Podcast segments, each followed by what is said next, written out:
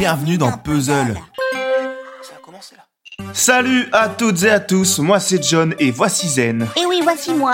Nous sommes les joyeux lurons de la péloche. Ouais non, euh, on a déjà un titre en fait, euh, review, donc je pense que ça sert à rien de changer, on va plutôt rester là-dessus. Ok, ok, ok, ok.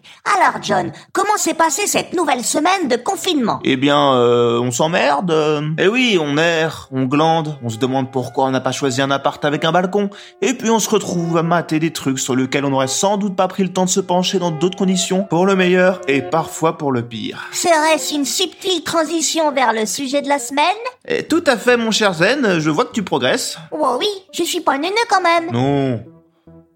Non, bon bah vas-y, hein, relance-moi du coup. Ah oui, alors, et John, de quoi allez-vous nous parler cette fois-ci? Eh bien, je... Un film Une série Non, c'est un- peut-être un dessin animé D'ailleurs, l'épisode de la semaine dernière en était Un rapide. documentaire. Je vais parler d'un documentaire qui commence à faire pas mal causer de lui d'ailleurs, bien aidé par la campagne de promo de Netflix qui croit fort en son sujet. Mais finalement, est-ce que ça vaut le coup? Euh, alors là, trop tôt. T'as dit ça trop tôt. Ce documentaire, c'est Tiger King, construit sous la forme d'une mini-série de 7 épisodes.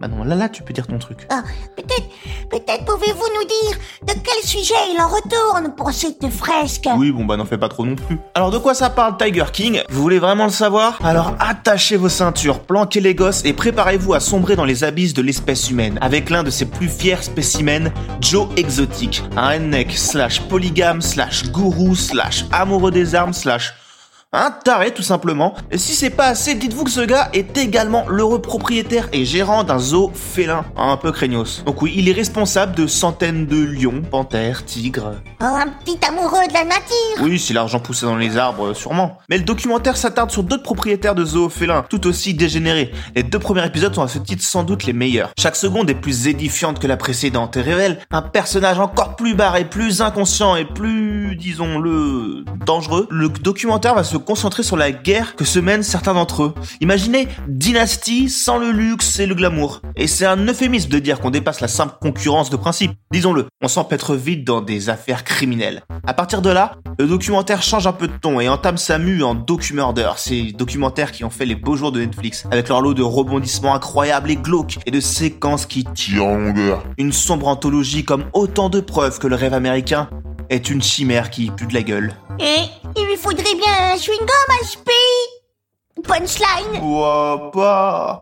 Tiger King est une sorte de striptease. Hein Euh, L'émission, pas la danse. Un épisode qui ne s'arrêterait jamais. Imaginez un article de Vice qui durerait plus de 5 heures et demandez-vous si vous avez envie de ça. C'est oui, respirez un grand coup et prenez votre lampe frontale car vous allez vous enfoncer dans les bas-fonds de l'humanité comme rarement. Dites-vous qu'à chaque fois que vous pensez avoir suffisamment creusé, un nouveau sous-sol s'offre à vous et j'espère que vous n'avez pas le vertige. Comme souvent, la réalité met la fiction à l'amende. On verrait certains rebondissements, certaines anecdotes dans un film, on trouverait ça too much. On les croiserait dans un soap, on se dirait, ah, faut toujours qu'ils exagèrent ces scénaristes. Oui, oui, voilà Oh, mais c'est gros comme une maison ou quoi On dirait Punchline. Il y a assez de matière dans ce documentaire pour 10 films, 3 saisons 2. Je vais être honnête, le spectacle est atterrant. Mais c'est sans doute ce qui le rend fascinant. On reste hypnotisé, on se sent sale, comme devant une bonne télé-réalité. Sauf qu'ici, tout va beaucoup trop loin. Quasi chaque protagoniste est un poids ce mélange de misère, de bêtises et de médiocrité humaine. Les premières victimes de ces égouts pathétiques sont malheureusement les animaux, trop souvent occultés par le reportage avant qu'il finisse lui-même par s'en rendre compte. Comme souvent dans ce genre de concept, la mise en scène n'est pas particulièrement fine ou élégante. Ici, elle se gargarise plutôt de l'inépuisable filon sur lequel elle a mis la main. Après, si t'es pas convaincu par toutes mes interventions, tu peux peut-être en couper certaines au montage. Hein. Requête acceptée. Je disais, ce qui nous permet d'assister à cette accumulation de scènes édifiantes, c'est l'incroyable matière, l'exhaustivité des sources sur lesquelles les journalistes ont mis la main, avec parfois des pièces à conviction assez ahurissantes. Le tournage s'est déroulé sur 5 ans, 5 années bien agitées. Mais avant ça, Joe Exotic documentait déjà sa vie en vue d'une télé-réalité à son sujet. On y trouve également ses clips de country, souvent de grands moments, mais également des extraits de son propre show où on le voit des menaces de mort en boucle à l'encontre de son ennemi juré, en tirant avec un gun dans la tête d'un mannequin auquel il a attaché un... Oh, Voyez-le vous-même, vous pourrez trouver cette série en intégralité sur Netflix sous le nom français d'Au Royaume des Fauves. Et bon, ils auraient pu appeler ça au royaume des fouves. Parce qu'ils sont fous. C'est... j'ai l'impression. Oh, on va vraiment finir là-dessus? Bon, moi j'essaie d'amener un peu de bonne humeur parce que avec tes recours là, je me dis les gens, c'est pas forcément le moment de. Bah ça pas dit parce qu'il y a vraiment quelque chose de planant devant cette décadence. Et puis je me dis, il y a assez de raisons dans ce documentaire pour donner à des extraterrestres l'envie d'éradiquer notre espèce. Donc de ce point de vue, ça pourrait raccourcir le confinement, ce qui serait pas forcément... Et bon allez, et salut les petits amis On se retrouve la semaine prochaine pour votre bonne dose de bonne humeur et de recommandations de films, etc.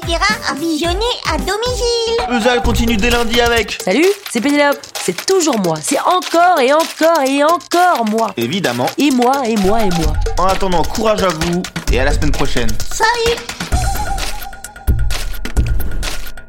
Les zinzins de la péloche, t'es sûr que ça te plaît pas, hein? Parce que sinon j'avais... euh,